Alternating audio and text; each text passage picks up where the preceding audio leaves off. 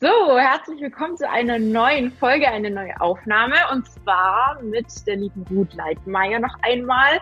Wir hatten ja vor kurzem beziehungsweise letzte Woche Freitag schon die ähm, Story zu Ruth gehört, warum auch eben sie selber betroffen ist, beziehungsweise sie ist selber betroffen, hat sich selber zu einer OP entschieden und heute ist sie zu Gast nicht als selbst betroffen. Also natürlich hat sie es immer noch.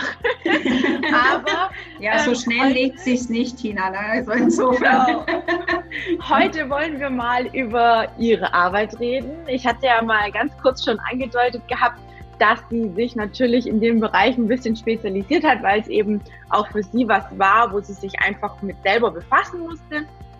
Und da werden heute einige Themen wahrscheinlich aufgetischt werden, wo viele, viele, viele wahrscheinlich Fragen haben und wir versuchen die oder die Ruth versucht die uns natürlich so gut es geht zu beantworten. Wir werden auf jeden Fall über das Thema Konfusion sprechen, was man da tun kann, wenn die nicht genehmigt wird, wie man da sich verhalten soll ähm, und auch bezüglich der Reha, was es da für Dinge gibt zum Beachten und natürlich ein ganz, ganz großes Thema. Ich denke, da werden wir wahrscheinlich auch eine zweite Folge draus machen, ähm, beziehungsweise das Ganze splitten ähm, bezüglich der Liposuktion, was da jetzt aktuell auch Stand der Dinge ist, worauf man achten sollte. Und ich glaube, da hat die Ruth ganz, ganz viele Informationen, die definitiv helfen werden, der einen oder anderen Person ein bisschen Klarheit in dieses ganze Mysterium zu kriegen. Es ist ja doch ziemlich viel, was man da beachten sollte. Und ja, ich würde einfach mal sagen, ja, herzlich willkommen, liebe Ruth, zum zweiten Mal. ja, danke schön, Tina. Ich bin gerne wieder bei dir, mit dir verbunden und natürlich Hallo an die Zusehenden und so weiter. Ne? Äh, insofern freue ich mich natürlich, äh, wieder dabei zu sein. Äh, du hast ja gesagt, du hast auch ein paar Fragen, also so typische Fragestellungen auch gesammelt, ne? also die ja immer wieder vorkommen. Man hat ja oft, wenn man es angeht, wenn man so neu in die Community kommt? Ja. so hoppla, ich habe ein Lipidem ne? Dann hat man doch äh, meistens auch ähnliche Fragestellungen. Ne? Also wie ja, ja. und so weiter. Vielleicht nennst du da sowieso erstmal, ich weiß ja auch nicht, vielleicht gehen wir auch mal einfach mal von der Diagnose aus. Gell? Und was, was sind denn da so, Tina, so typische Fragestellungen, die bei dir ankommen? Ja, also jetzt aktuell ähm, hatten wir vor kurzem eben die Frage, was mache ich, wenn mein Arzt zum Beispiel nur ein Rezept ausstellt, weil mhm. die Krankenkasse vielleicht es nicht genehmigt oder was auch immer und dann nicht bereit ist, nochmal ein Rezept auszustellen. Also es ist ja so meines Wissens, korrigiere mich da ruhig, ähm, mhm. dass wir pro Jahr, also pro halbes Jahr besser gesagt, mhm. eine Versorgung bekommen. In vielen Fällen sogar zwei Versorgungen, je nachdem, wie kulant die Krankenkasse ist und was natürlich der Arzt auch aufs Rezept draufschreibt. Bei mir ist es natürlich durch den Sport und allem Möglichen, was ich so mache, mhm. aus hygienischen Gründen so, dass ich meist eine zweite Versorgung kriege. Viele Ärzte sind da aber nicht so in der Lage, ein Rezept richtig auszustellen, beziehungsweise die Krankenkassen lehnen oft ein zweites, ähm, eine zweite Kompression, eine zweite Versorgung mhm. ab.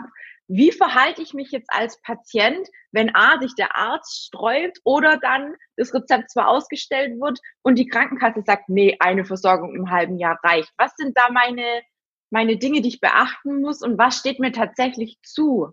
Mhm. Ja, es ist so, also ja, gerade mit Ärzten und Rezepten, ja, ähm, das ist auch, äh, erinnert mich an einen Artikel, den ich äh, jüngst mal im Lymphologen veröffentlicht habe, nämlich über das Thema Kompression. Ähm, ähm, das ist nur so gut äh, wie die Rezeptur, ne? das, was man bekommt. Ähm, es ist halt so, äh, viele Ärzte, also wenn sie sich gerade Phlebologen sind und selbst da in diesen Kreisen, ähm, oft ist wirklich nicht ganz so bekannt, äh, wie eigentlich jetzt korrekt ich so ein Rezept ausfülle. Das gibt es tatsächlich immer noch äh, mhm. sehr häufig, äh, wobei man sich natürlich auch immer vor Augen führen muss. Äh, die Ärzte haben natürlich auch sehr viele Themen. Ne? Und ähm, es ist halt, äh, ja, es ist natürlich auch trotzdem schon äh, teilweise tricky. Ne? es ist wirklich ja. auszufüllen. Ähm, wenn sich jetzt der Arzt sträubt, man kann ihn vielleicht auch durchaus dadurch überzeugen, indem er vielleicht erstmal, wenn man weiß, weil man hat vielleicht ein Sunnyhaus, das wo andere, äh, da wo andere auch sagen vor Ort, ähm, ach, das ist recht gut, geh da mal hin und da kann man sich durchaus mal den Text nämlich abholen und sich da beraten lassen. Also das ist nämlich auch mal so eine äh, Sache, ähm, wurde von, äh, von meiner Seite und auch von Patientinnen, denen ich den Tipp gegeben habe, auch schon oft getestet. Ähm, dass nämlich der Arzt da schon einen Text hat. Das ist oft eine Arbeitserleichterung einfach. Und äh, da äh, hat man dann oft auch mehr Entgegenkommen. Ne? Also äh, gerade wenn das jemand ist, ein Arzt, der ähm, das war immer so ein bisschen am Rande hat, der hat vielleicht mehr Venenerkrankungen oder sonst sowas. Äh, ja, ja. Ähm, und äh, da kommt vielleicht jetzt gerade so, so ein Patientenstamm, so, äh, der sich jetzt gerade erweitert. Ähm, ja, und manche Ärzte wissen auch nicht, will ich das denn wirklich, ne, weil es immer mhm. äh, kommt ja vielleicht noch das Thema Lymphdrainage.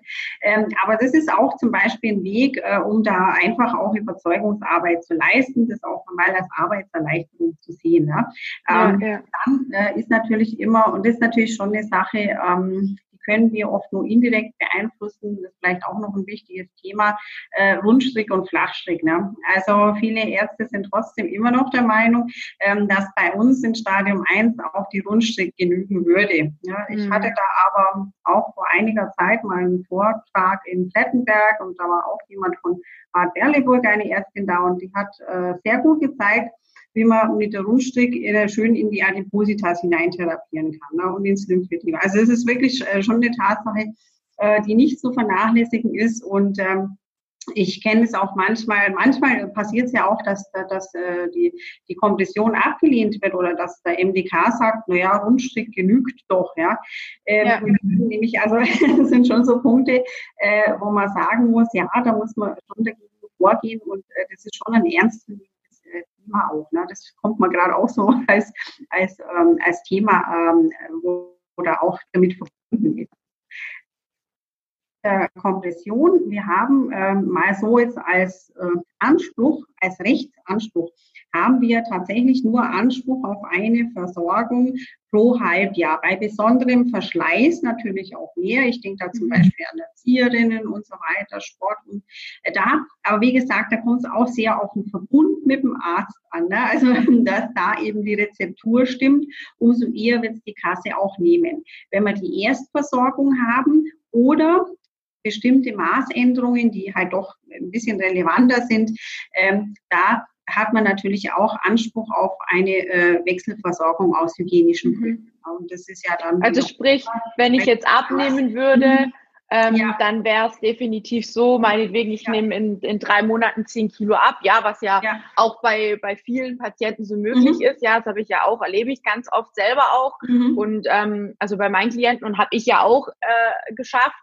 Also es ist jetzt keine Seltenheit, ähm, je nachdem, in welchem Grad man natürlich steckt und wie groß das Ausmaß schon ist. Ja, Aber es kommt, kommt ja oft vor. Und ich habe jetzt auch aktuell jemand, ähm, die hat bis zum, bis zu dieser, ja, also bis die Kompression dann endlich da war, nochmal äh, drei, vier Kilo abgenommen und die merkt jetzt schon wieder, dass es mhm. einfach auch ja. zu, zu ja. weit ist. Ne? Also mhm. ja. ähm, das heißt, es ist dann so eine Ausnahmesituation und da müsste die Krankenkasse das eigentlich genehmigen. Aber was mache ich denn jetzt, wenn die dann sagen, ja, nee, wir haben ja erst vor zwei, drei Monaten eine Kompression bekommen, äh, wo sind wir denn? Ja, also ähm, mhm. was, was steht mir dann zu, was kann ich dann machen? Also es hat ja auch nicht jeder zum Beispiel einen Rechtsschutz. Ne? Was kommen da für mich dann teilweise vielleicht auch für Dinge ja auf mich zu, wo ich dann sage, oh Gott, hm, versuche ich jetzt irgendwie noch das halbe Jahr rumzukriegen, also dass das halbe Jahr voll ist, mhm. dass ich die nächste Versorgung kriege, oder gebe ich mir den Stress, sage ich jetzt mal, und versuche ähm, da nochmal eine Versorgung zu kriegen, weil ich abgenommen habe oder weil ich eben, wie du sagst, auch diesen Verschleiß habe über Sport, über bestimmte Berufe, mhm. wo ich halt öfters mal wechseln sollte. Ja, also wie gesagt, aus hygienischen Gründen ist ja, ja. oftmals auch das Thema. Also ich finde, wenn ich morgen Sport mache, dann muss ich halt duschen, dann muss ich die Kompression ausziehen und eine ja. neue anziehen. Also ich finde es wirklich sau eklig. Ja, also das ist, das ist wichtig. Also das dürft wohl jede eklig finden. Ne? Und da, ja. natürlich ähm, ist es auch so, ähm, man muss schon auch sehen, ähm, es ist immer die gute Zusammenarbeit mit dem Arzt wichtig, ja. Mhm. Also, dass man halt eben zum Beispiel, es wird die abgelehnt, dann gehe ich in Widerspruch, ne, da muss man nicht viel machen eigentlich, also außer Widerspruch einlegen. Und man muss auch einfach gucken, dass man äh, natürlich dann noch einen entsprechenden Arztbericht zum Beispiel hier bekommt. Ja. Das ist immer äh, dann das Gute, weil da arbeiten wir ja indikationsbezogen, sprich, äh, wir möchten ja äh, sagen, okay, zum Beispiel wegen Umfangsveränderung, ähm, hier hat sich das so erheblich verändert, dass ich einfach eine neue Kompression Kompression brauche und die Kompressionswirkung ist ja nicht mehr gewährleistet. Ne? Und ja. ähm, also meistens geht es eigentlich auch durch. Ne? Da, wo oft äh, so der Hintergrund eher oft schwebt, äh, gerade bei solchen Sachen, ähm, ist auch manchmal die Geschichte, dass die Kassen äh, natürlich auch ähm, bezüglich äh, der Hilfsmittel bestimmte Verträge abschließen. Ne? Wir bewegen uns ja immer in so Vertragsbereichen und diese äh, Verträge, die da geschlossen werden, ja, hm, da haben die Sanitätshäuser dann auch oft so einen Punkt. Ne, da werden halt äh, teilweise bloß bestimmte äh, Anbieter von Kompressionsware einbezogen und und und, äh, äh, weil einfach da äh, wirklich auch scharf kalkuliert wird. Das muss man schon sagen und es geht schon auch manchmal zu Lasten der Patientin. Also das ist auch so ein Punkt, ähm, äh, wo man sagen muss, also ich äh, nenne da natürlich keine Namen, aber es gibt schon Kassen, äh, wo das so kalkuliert wird, dass einfach eine normale Versorgung, so wie wir es jetzt verstehen, äh, da wird es dann schwierig, ja, auch vom mhm. Anbieter her, ne? also vom ja, Hersteller. Ja. Äh, das sind halt auch so Punkte, ähm, wo wir Patientinnen, äh, muss man auch sagen, ähm, da brauchen wir Patientinnen auch eine Positionierung. Ne? gesundheitspolitisch. Das muss man schon auch sagen. Also dann, dann äh, läuft das auch besser. Ne? Darum finde ich das auch ganz gut, was ich da so in letzter Zeit beobachte. Und das, man sieht ja, das sind auch solche Themen wie eine einfache Kompressionsversorgung. Also da geht es schon weiter. Ne? Dass ja, ja. Erkrankung kennt und dass wir auch verstehen, unsere Interessen zu vertreten. Ne? Also gerade, ja. wie gesagt, mit solchen Verträgen, die da geschlossen werden zwischen Kassen und eben den Hilfsmittelversorgern, ähm, sprich den Sanitätshäusern, naja, also da liegt schon auch meines Erachtens einiges im Argen. Ne? Aber also es ist so ein komplettes Zusammenspiel ja. zwischen Arzt, dem Patient, ja. dem Sanitätshaus, irgendwo auch ein Stück weit der Hersteller, der damit seine Finger mhm. hat. Ähm, und, und was mache ich jetzt zum Beispiel, wenn ich eigentlich weiß, meine Krankenkasse würde es genehmigen, aber der Arzt sagt, nee, ich stelle dir kein zweites Rezept aus. Also ich habe ganz, ganz viele, die, mhm. die finden einfach keinen Facharzt, ja, weil mhm. da hast du halt einfach auch immense Wartezeiten. Das ist mhm. ja, also ja. utopisch teilweise. Die gehen dann zum Hausarzt und der sagt dann, ja, nee, ich schreibe dir ein Rezept auf, also das muss ja irgendwie reichen, ja. Äh, so nach dem Motto, ich bin ja eigentlich gar nicht dafür zuständig, mhm. aber hm, ich mache eins, aber ein mhm. zweites kriegst du ja. nicht. Ja gut, wobei man Hausarzt ja durchaus auch klar machen kann, also es belastet ja nicht sein Budget. Und wenn er wenigstens mal einen Arztbericht hat von einem Facharzt, und den haben wir ja dann meistens ja. irgendwo, sollte man auch gucken, wenn man das erste Mal hingeht, ach bitte schreiben Sie mal doch einen Arztbericht. Ne? Also es sind vielleicht nur die Privatpatientinnen gewöhnt, aber man selber soll das auch als Kassenpatientin verlangen, äh, weil mhm. wir haben da eigentlich auch das Recht darauf, dass man einen Arztbericht bekommen. Einfach, dass hier äh, eben auch für uns selber natürlich eine Dokumentation da ist. Ich habe die Erkrankung. Ne? Also das ist schon äh, ein Patientenrecht auch. Und wenn man ja. Arztbericht hat, den kann man ja auch dem Hausarzt vorlegen und sagen, Mensch, lieber Hausarzt, hör doch her. Ähm, ich habe hier den Arztbericht, es belastet nicht dein Budget, das ist vielleicht auch immer ganz wichtig zu wissen, mhm. und du kannst es äh, verordnen. Ne? Und wenn man da dann noch äh, die richtige Formulierung hat, zum Beispiel, ich war beim Sunnyhaus, schauen Sie mal her, die haben das und das dann hingeschrieben. Ähm, also ich glaube eigentlich, gut, muss ich ganz ehrlich sagen, also wenn man da jetzt den Hausarzt nicht überzeugen kann, dann sollte man sich überlegen, ob er vielleicht nicht wirklich einen Hausarzt wechselt, weil also ja, ja. schon äh, schlagende Argumente, um da äh, vorzugehen. Ja, also, ja, ja. Also zusammenfasst, gefasst gesagt, wie gesagt, ist es so ein bisschen ein komplett, äh, ja, ein Zusammenspiel mhm. von allen Beteiligten. Ja. Mhm. Aber es ist jetzt nicht so, also es belastet das Budget nicht vom Arzt. Der Arzt, wenn er weiß, was er auszufüllen hat, ist ja. wahrscheinlich noch mega, mega dankbar dafür. Mhm. Ähm, ja. Also ich mache ja. das tatsächlich auch so, wenn ich irgendwas mhm. verändert haben will oder merke, okay, äh, da oder da ist nicht ganz so prickelnd, dass ich mhm. ins Sanitätshaus gehe. So habe ich es bisher auch gemacht, wenn ich eine mhm. Veränderung mhm. wollte, gefragt habe, hey, was muss denn da draufstehen? Könnt ihr mir das irgendwie per E-Mail schicken oder mir einfach irgendwie einen Auszug von dem Rezept machen, wo Name von einem anderen Patienten einfach geschwärzt ist, ja. dass ich weiß, okay, so und so, lieber Arzt, äh, mhm. brauche ich das Rezept, dann ähm, sind wir da, glaube ich, auf genau, der richtig. Seite. Da sind wir natürlich auch weiter, gell, klar. Und es ist natürlich auch so, ähm, klar, man muss sich auch immer fragen, äh, wir haben auch, ich glaube, über 300 Krankenkassen. Also wenn man jetzt bei seiner eigenen Kasse wirklich eine sehr rigide Praxis beobachtet ne, und das mhm. mal längere Zeit, das sollte man natürlich jetzt nicht gleich, wenn das einmal passiert, aber da sollte man sich schon auch überlegen, ob man nicht halt mal die Kasse wechselt und mal guckt, ob es bei der anderen besser ist. Ne? Also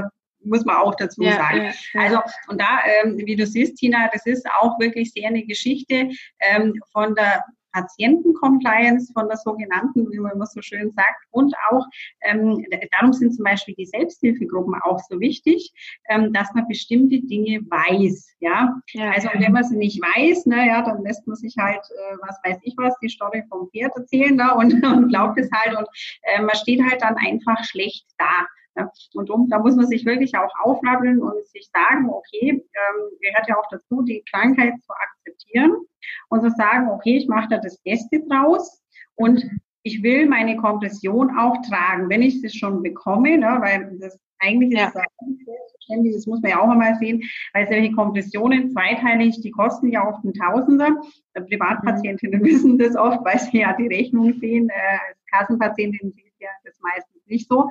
Ähm, und äh, es ist ja auch nicht so selbstverständlich auch. Ne? Also wenn man, schauen wir nach Italien, da kennt man das Thema eigentlich gar nicht. Ne? Die müssen ja alles selber kaufen. Ja.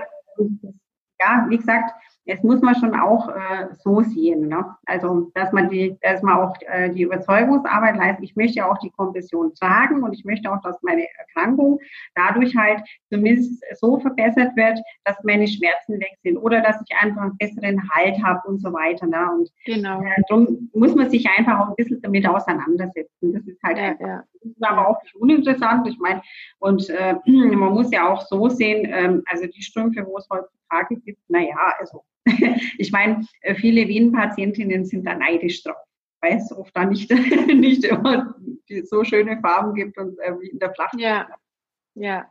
Also wir brauchen uns auf jeden Fall nicht verstecken mit der Kompression aus, weil die es mittlerweile gibt, definitiv bin ich auch voll Nein, deiner Meinung. absolut nicht. Ja, das ist äh, so ja. schön, was es alles gibt. Ne? Und, äh, ja, ja. Ich ja. habe die jetzt leider nicht an, aber ich habe vor kurzem eine mit Swarovski-Steinen bekommen und es ja. sieht so elegant aus. Richtig, und, ähm, richtig. Da soll genau. man, da muss man leider natürlich auch sich eine, ja. eine, gewisse Zeit geben, um die richtige passende Kompression zu finden. Ist halt so. Ja, ne? ja natürlich. Aber wie gesagt, genau. das ist auch durchaus eine, eine spannende Geschichte. Und äh, ich persönlich muss ich auch sagen, äh, vielleicht animiert es doch die eine oder andere. Ähm, ich freue mich immer wieder an den verschiedenen Farben. Ne? Jetzt ist zum Beispiel mhm. auch eine mit Swarovski-Steinchen geplant als nächstes, weil wir gerade so beim Thema sind. Cool. Und äh, ja, äh, wie gesagt, also ähm, man kann ja. sich einfach, auch wenn man manchmal ähm, Sachen hat, die nicht jeder haben will, ne? so wie das Lipidem. Ähm, ja. Aber das heißt nicht, dass man sich da eben so zurückzieht. Und man muss einfach gucken, dass man das Beste draus macht. Und da fährt man auch einfach seelisch viel besser mit vielen Sachen. Genau, ja. Ich denke, zum Thema Kompression haben wir da jetzt, glaube ich, genug gesagt. Wie sieht es ja. aus mit der Lymphdrainage? Ich meine, die Kompression mhm. ist ja das eine, was das Konservative mhm. ist. Was oder was muss ich tun, beziehungsweise wie muss ich reagieren, ähm, um regelmäßig Lymphdrainage zu bekommen? Oftmals ist es ja so, also ich habe das jahrelang im im, äh, wie sagt man, Ausnahmeregelfall bekommen. Also sprich, mhm, dass man, dass mhm. man wirklich über mhm. einen längeren Zeitraum. Ähm, ja, richtig. Also eine Verordnung außerhalb des Regelfalls, denke genau. ich ja mal so. Ne? Das ja. insofern, ja. Wir haben ja so die Grundsituation, äh, dass man auch, äh, man muss ja erstmal gucken, okay, was, was liegt denn vor? Da haben wir ein reines Lipidem ohne größeren Lymphanteil. Äh, mhm. Was sagt da die Diagnostik vom Arzt? Gell, gut, wobei es in letzter Zeit auch ein bisschen umstritten ist. Ich weiß, äh, inwiefern die Lymphdrainage da nützlich ist. Gut, das ist aber so eine medizinische Diskussion, äh, die uns jetzt vielleicht nicht ganz so berühren sollte. Ähm, rein, rein rechtlich gesehen ist es so, äh, wir haben äh, ähm, entweder haben wir ähm, den Fall, dass eine gelistete Diagnose vorliegt, ne, also sprich mit Lymphödemanteil ab Lymphödem äh, Stadium 2 mhm. hat man generell ähm, Anspruch eben auf regelmäßige Lymphdrainage auch über, also weil da ein längerfristiger Heilmittelbedarf da ist mhm. und da muss auch kein Antrag gestellt werden. Ne? Also das ist äh, wirklich so, dass man da eben eine gelistete Diagnose hat, die eben dieser Heilmittelrichtlinie unterfällt, dieser Anlage und da ist es ähm, in der Zwischenzeit recht unproblematisch. Auch das war schon mal äh, ganz anders, ne? also da war schon äh, erheblich äh, problematisch auch. Ne? Ähm, ja. Dann gibt es natürlich auch den Fall, man könnte jetzt auch sagen, zum Beispiel bei Stadium 3, dass man sagt, es liegt eine funktionell ähnliche Beeinträchtigung vor. Ne? Da kommt es auch wieder auf gut, gute Befundstützung an. Also mhm. man sieht, Dreh- und Angelpunkt sind oft auch die Ärzte, ähm, dass das halt auch funktioniert äh, vom äh, Zusammenarbeiten. Ja. Ähm, auch da wäre kein Antrag erforderlich. Ne? Also man sagt aber dann oft, na okay, das muss man vorher klären, weil es nicht so eindeutig ist. Da ist natürlich empfehlenswert, äh, dass man sich mit der Krankenkasse ins Benehmen setzt. Ne? So, mhm. dann haben wir die anderen Geschichten, okay, die jetzt da rausfallen. Da läuft es ja so, man hat zum Beispiel, wenn man jetzt die Diagnose erhält, schaut man auch ne, mit der Lymphdrainage, man macht eine Erstverordnung und dann eine Folgeverordnung. Das ist ja das, was äh, im Regelfall drinnen ist, ja, was auch insofern aber budgetbelastend ist. Ne? Das ist das, was oft viele Ärzte dann umtreibt, ne? wenn man im Budget ja, ja. Und der Regelfall umfasst jetzt da ähm, zwölf Anwendungen, ne? zwölf Lymphdrainagen und eigentlich muss man dann wieder drei Monate aussetzen. Ja? Das ist halt so das, was im Regelfall drinnen ist. Dann mhm. kann man natürlich äh, drüber hinausgehen, weil man sagt, naja, okay, das ist insofern halt nicht ausreichend. Also mache ich eine Verordnung außerhalb des Regelfalls. Hier ist natürlich auch wieder begründungstechnisch sehr gut zu arbeiten seitens des Arztes. Aber es ist wie immer zu beachten, es ist budgetbelastend. Ne? Und das ist halt, ähm, äh, viele Ärzte haben da schon ein bisschen Manschetten, weil es ist leider schon so, ja, da gibt es schon Fälle, ne, wo dann äh, im Nachgang mit äh, der Wirtschaftlichkeitsprüfung beziehungsweise, wenn die halt ihre Arzthonorare dann abrechnen, ja, bei der Kassenärztlichen, ähm, dann wird es nicht anerkannt. Ne? Und dann bleibst du halt auf einem bestimmten Betrag sitzen. Ja, mhm. das ist, daher kommt auch oft diese Abwehrhaltung, wobei man vieles ähm, auch durch eine Entwicklungen erreichen kann. Aber wie gesagt, also viele scheuen halt dann das Risiko auch. Ne? Ja. Ja, ja, ja. Und wie, wie muss ich mich dann verhalten, wenn ich jetzt sage, okay, ähm, mir tut es, also klar, bei vielen ist es mhm. ja so, dass es, dass es gut tut. Ich habe es auch jahrelang bekommen. Mhm habe dann ähm, durchs Abnehmen einfach auch gemerkt, okay, mhm. irgendwie bringt es mir nicht mehr so viel. Habe ja. dann nochmal eine Zweitmeinung bei einem anderen Arzt geholt, auch bei einem ja. Facharzt geholt. Mhm. Und der sagte dann also, die haben so minimal, wirklich ganz, ganz minimal Lymphödem, mhm. so dass sie eigentlich mit Bewegung und mit regelmäßigem Tragen der Kompression wahrscheinlich ganz gut zurechtkommen und habe das dann jetzt wirklich tatsächlich mal für ein Jahr probiert. War dann mhm. auch nochmal zur Kontrolle bei ihm, weil er mich nochmal sehen wollte und ja. es hat sich wirklich nichts verändert. Also mhm. er sagte, die Zeit, die ich da zur Lymphdrainage gehe und diesen Aufwand, natürlich ist es halt auch immer mega Stress für viele, ja, krieg mal erst überhaupt einen Termin, ja. dann musst du gucken, wie kriegst du es mit der ja. Arbeit mhm. unter. Richtig, ja, ähm, also es ist ja wirklich nicht so, dass man sagt, ah, schön cool, ich lege mich da jetzt hin und alles ist mhm. gut. Ähm, viele haben es dann ja auch nicht nur einmal im, im, in der Woche, sondern tatsächlich zweimal. Ja. Also so war es bei mir tatsächlich auch am Anfang. Und es ist für mich schon so, dass ich sage, ich bin jetzt aktuell ganz froh, dass ich es nicht mehr brauche, mhm. weil ich einfach versuche, mit Sport, mit Bewegung, mhm. immer in Kompression natürlich, ja. das Ganze ein bisschen in Schach zu halten. Mhm. Ja. ja, gut, es ist ja auch immer so. Ich meine, natürlich gibt es diese Unterscheidung mit den Diagnosen auch nicht äh, völlig ohne Grund. Ne? Man muss auch ja. immer schauen. Also man sollte jetzt nicht gleich, wenn das der Arzt sagt, man ist vielleicht jetzt ein bisschen neu mit dem Thema, äh, wenn es der Arzt sagt, mh, hm, nee, eigentlich Lymphdrainage, also eigentlich wäre es jetzt nicht unbedingt nötig, also vielleicht nicht gleich in Panik geraten. Ne? Also, weil das beobachte ich auch manchmal, dass da dann äh, wirklich äh, sehr viel Panik herrscht.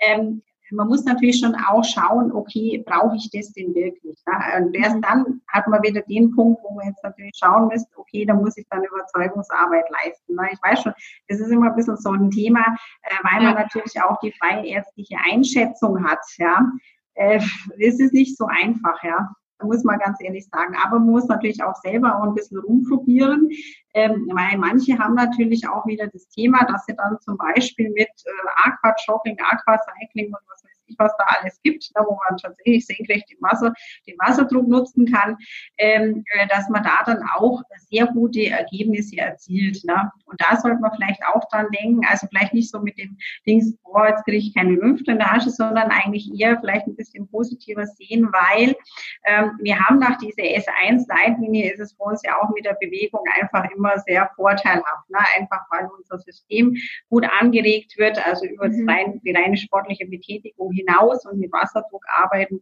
ist eh immer ganz gut. Also das muss ja. man vielleicht eher positiv äh, sehen, dass man sagt, naja, die Zeit, wo ich für die Lymphdrainage jetzt hätte verwenden müssen, klar ist es sehr gut und so weiter, aber die habe ich trotzdem für sportliche Betätigung wieder. Ne? Also man, man sollte da, wie soll ich sagen, also nicht, nicht gleich in Panik geraten, äh, finde ich. Ne? Äh, dass man ja, kann, ja.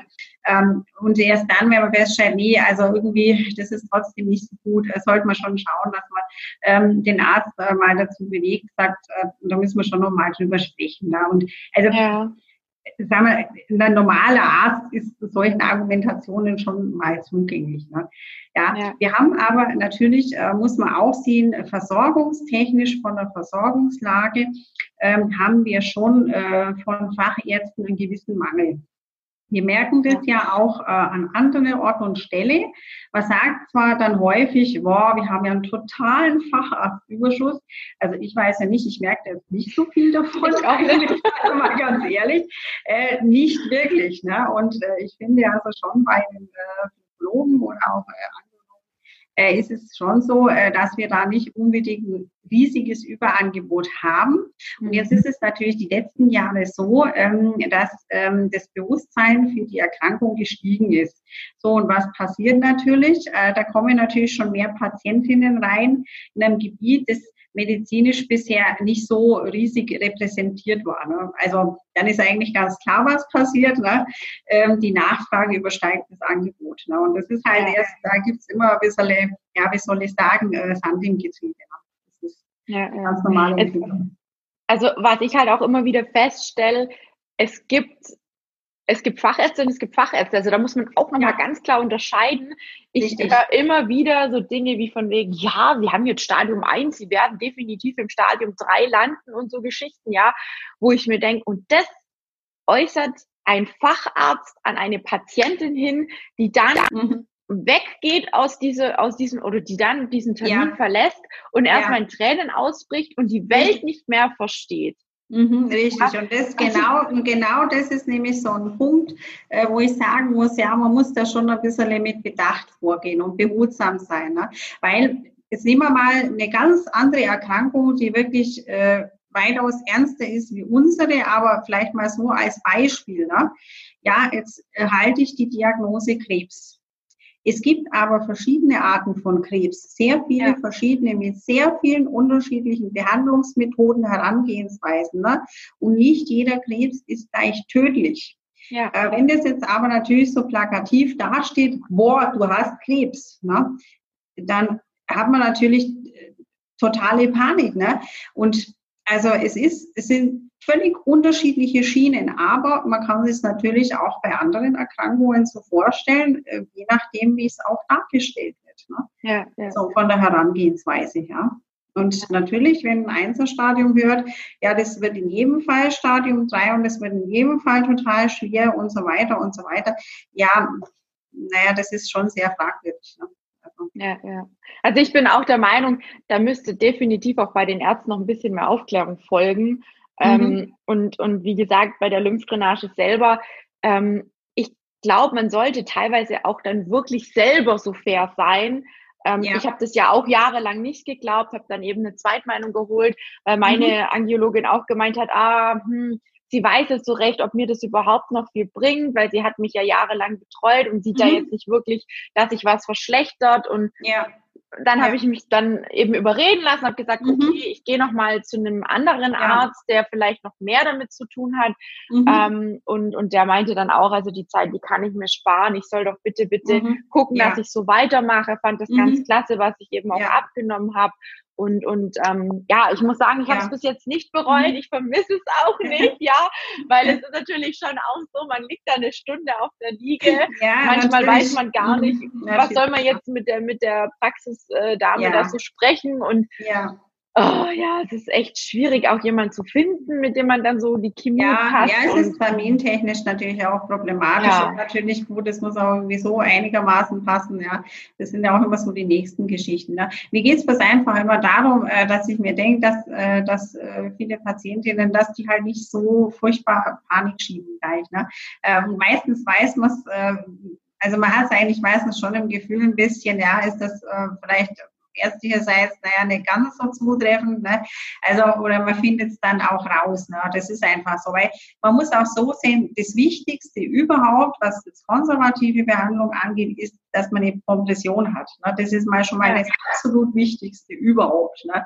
Und alles andere, okay, da finde ich auch so Lösungen. Ne? Und ähm, ja. was gerade was das erste Problem angeht, das können wir jetzt so kurzfristig oft nicht lösen. Wir können halt natürlich Überzeugungsarbeiten leisten, ne, so wie vorher geschildert, schon mit der Kompression, auch mit der mhm. Luftdrainage. Ähm, aber es ist schon auch ein langfristiger Prozess, weil äh, das hat sich auch in der Zwischenzeit herumgesprochen, wie ausgiebig das äh, Lymphsystem behandelt wird in der Medizinerausbildung. Also nicht sehr ausgiebig, mhm. sage ich jetzt mal so euphemistisch. Und äh, man muss ja auch so sehen, jeder Patient hält natürlich seine Krankung und sein Gebiet äh, für am wichtigsten. Ne? Und äh, Natürlich. Ähm, wenn man sich jetzt so einen Mediziner anschaut, ne, ähm, du hast natürlich unterschiedliche Fachrichtungen, aber guck mal doch mal einen Hausarzt an. Ne? Patient kommt, hat irgendwelche unspezifischen Beschwerden, ja, das können Schmerzen hier sein, da ein bisschen, was weiß ich, vielleicht auch das Gemüt ein bisschen. Ja, und jetzt muss der Hausarzt natürlich so als Drehscheibe gleich mal wissen, ist es irgendwas, kann ich das machen, muss man es an den Facharzt weitergeben. Also der hat schon auch als Allgemeinmediziner eine sehr anspruchsvolle Aufgabe. Und deswegen ja. muss ich, finde ich, muss man auch einmal sehen, und es wird häufig wirklich unterschätzt. Ja, also muss ich mal so ein bisschen für einen Hausarzt auch mal äh, ich, die ja, ja. schlagen. Ja, ja, definitiv. Also ich bin auch der Meinung, Kompression ist das A und O bei denen, bei denen es wirklich was bringt. Es gibt auch viele Betroffene, die sagen, ich merke einfach keinen Unterschied. Mhm. Aber bei allen anderen ist es definitiv wichtig, ja. ähm, die Kompression, wenn man sie natürlich auch hat, auszutragen und nicht irgendwo Richtig, in die Ecke zu pfeffern und zu sagen, ich habe eine Kompression, aber mh, hm, mir bringt sie nicht wirklich viel, weil wenn man sie nicht trägt, dann kann sie natürlich auch ihren, ja, ihren Teil nicht dazu beitragen. Also ja das ist definitiv was, wo ich, wo ich auch völlig deiner Meinung bin, wo viele auch leider, leider ähm, unterschätzen, ja, was die Kompression so, so macht und kann und mhm, tut, ja. auch für uns, für unsere mhm. Beinchen und Ärmchen. Ne? Ich sage es jetzt einfach mal ganz bewusst so. Ja. Ähm, da sind wir uns definitiv äh, auf jeden Fall einig. Ich würde auch sagen, ähm, wir machen definitiv nochmal eine zweite Folge, weil ich glaube, das wird dann insgesamt zu lang, oder? Es wird also, zu voluminös, ja. Ja, ja, ja. dann, ja. dann würde ich, würde ich einfach sagen, ähm, wir würden ähm, einen Cut machen hier an dieser Stelle. Mhm. Ich bedanke mich dass Gerne, du Tina. hier warst, dass du uns erstmal die, die ganzen Dinge so vorab, ja, was halt so das, das nächste ist, ne, Kompression, Lymphdrainage, ähm, was da alles so mit dran hängt, was einem auch zusteht. Da sollte man auf jeden Fall auch natürlich immer individuell rangehen, immer auch mit dem Arzt das Ganze besprechen. Ähm, zur Not natürlich, klar, darf man sich immer natürlich, denke ich mal, an dich wenden, ja, wenn man sich da nicht ja. sicher ist. Ja. Und ähm, ich würde sagen, wir machen ja einfach einen Cut und, und jedem, der mhm. das Ganze jetzt schon was, was gebracht hat, der darf das natürlich gerne liken, gerne teilen, gerne auch Kommentar drunter setzen. Wer noch Fragen dazu hat, immer gerne auch entweder an die Ruth oder an mich wenden. Gibt es gerne natürlich weiter oder werde versuchen, das Ganze zu beantworten, insofern ich da was darüber weiß und sagen kann aus meiner Erfahrung. Ansonsten ist die Ruth da wirklich sehr, sehr tief auch schon drin. Ich glaube, es ist auch für alle in Ordnung, wenn wir nicht so ganz tief in die Themen einsteigen, weil ich glaube, dann würden wir morgen noch hier sitzen und das Ganze. Das ist, ja, natürlich. Also ich meine, da, da gibt es äh, wirklich sehr, sehr detailreiche.